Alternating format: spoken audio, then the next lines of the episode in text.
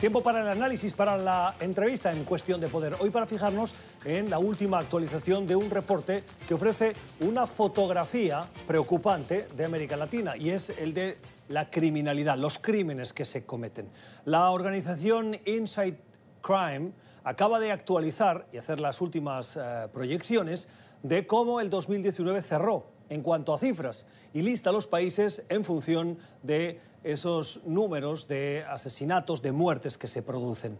El responsable, codirector y cofundador de la organización de Inside Crime se llama Stephen Dudley y es jefe además de investigación para México, Centroamérica y el Cono Sur y nos acompaña a esta hora aquí en Cuestión de Poder. Señor Dudley, gracias por acompañarnos, bienvenido. Por nada, por nada. ¿Cuál es la radiografía que tenemos de este último año 2019? Mira, 2019 nos presenta un panorama preocupante, preocupante porque lo que vemos es parecido a 2018 y los años anteriores. Y lo que habíamos visto en esos años es que América Latina se convirtió en el lugar donde más se comete homicidios y se comete homicidios por múltiples razones, pero lo que hemos visto en estos, en estos años es que se están cometiendo homicidios por la criminalidad que existen en esos países y lo que existe también desde, desde el punto de vista de, la, de la, fragilidad y, y, de la impunidad que se está generando desde el Estado. Entonces, la combinación de, de la criminalidad con eh, la, poca posibilidad del Estado de intervenir en esa criminalidad, se está generando un panorama muy preocupante.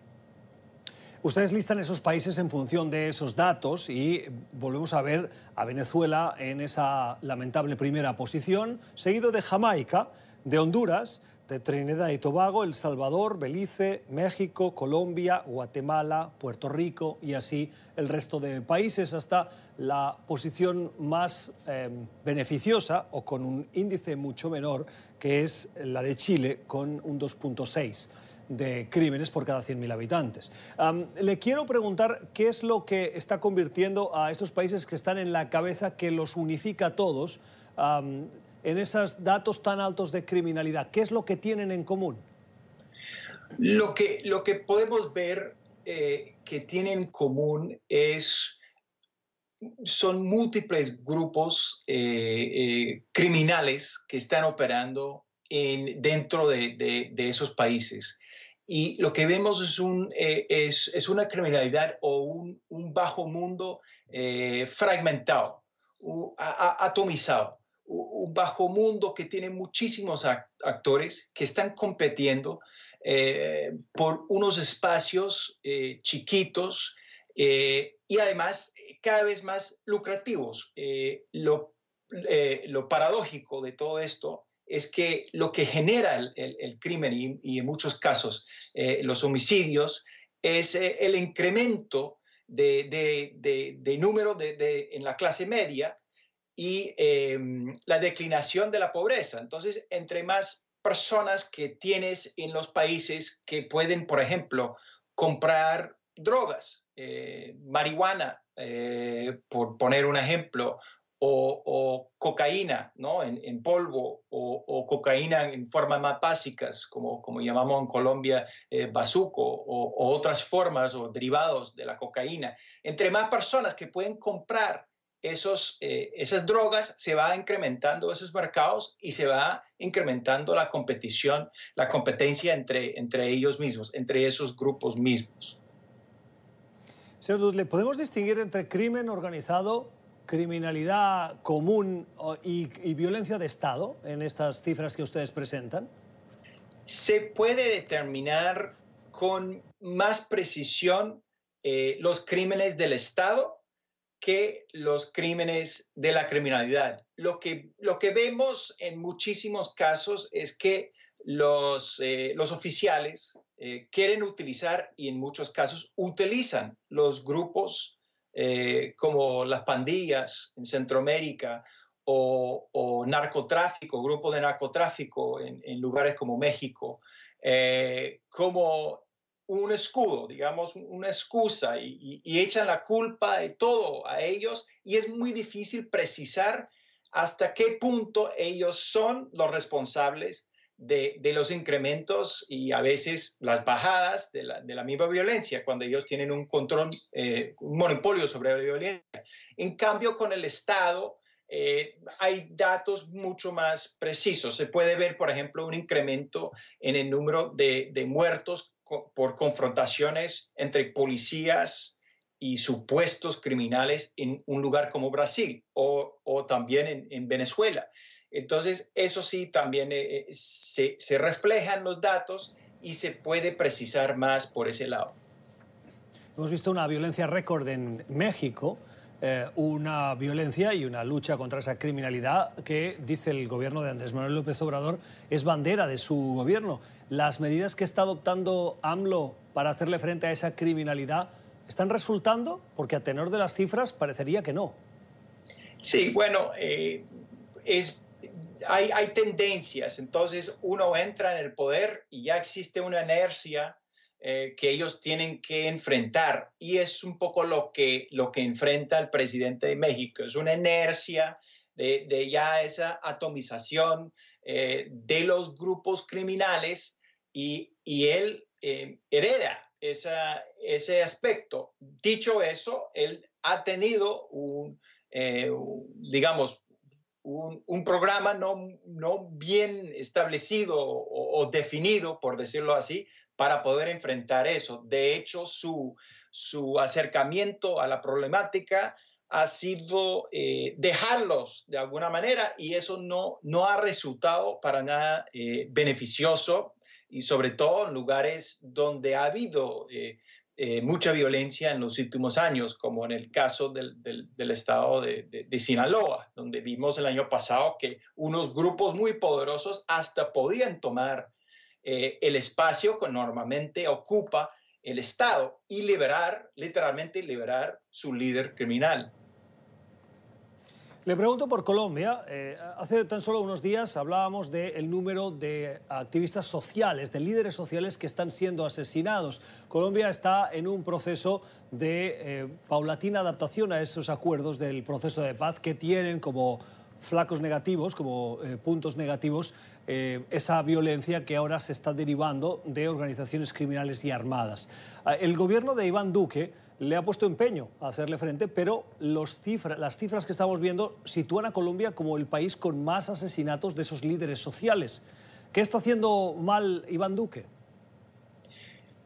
Bueno, en primer lugar, lo que tiene que reconocer, el, propio presidente de Colombia es que existe una historia ya muy larga antes de que llegamos a este punto en, el cual hay muchas, muchos líderes que están siendo asesinados. Y es que la, tenencia de la tierra y el control de la tierra siempre eh, se ha dado o, ha estado en manos de ciertas pocas personas y, sobre todo después de, resolver o de tener procesos de paz y conflictos, eh, resolver ese problema de tierra, eh, bien sea por, cuestiones de ganado o, por minería o otros, otras cuestiones, eh, siempre está en disputa. Entonces ellos tienen que estar más como pensando ya adelantándose de, de, ese tipo de problemas, porque ya se puede predecir, ya hemos visto eso ya en muchas situaciones en Colombia,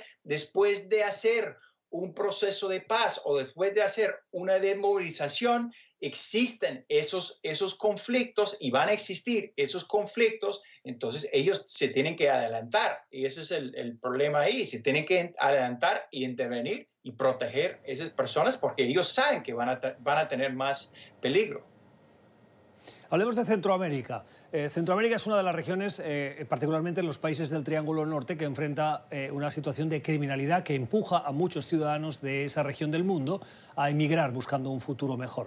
Hay un gobierno, el de Nayib Bukele en El Salvador, que desde que llegó a la presidencia parece que le está dando la vuelta a las cifras de actividad criminal, de asesinatos. Pero en la lista aparece como quinto en, los países con más crímenes en el 2019. En cualquier caso, sí hemos visto una disminución respecto al año anterior. ¿Qué podemos tomar de ejemplo de lo que Nayib Bukele está haciendo? Y le pregunto si esa política va a conseguir que la tendencia de reducción de crímenes se mantenga?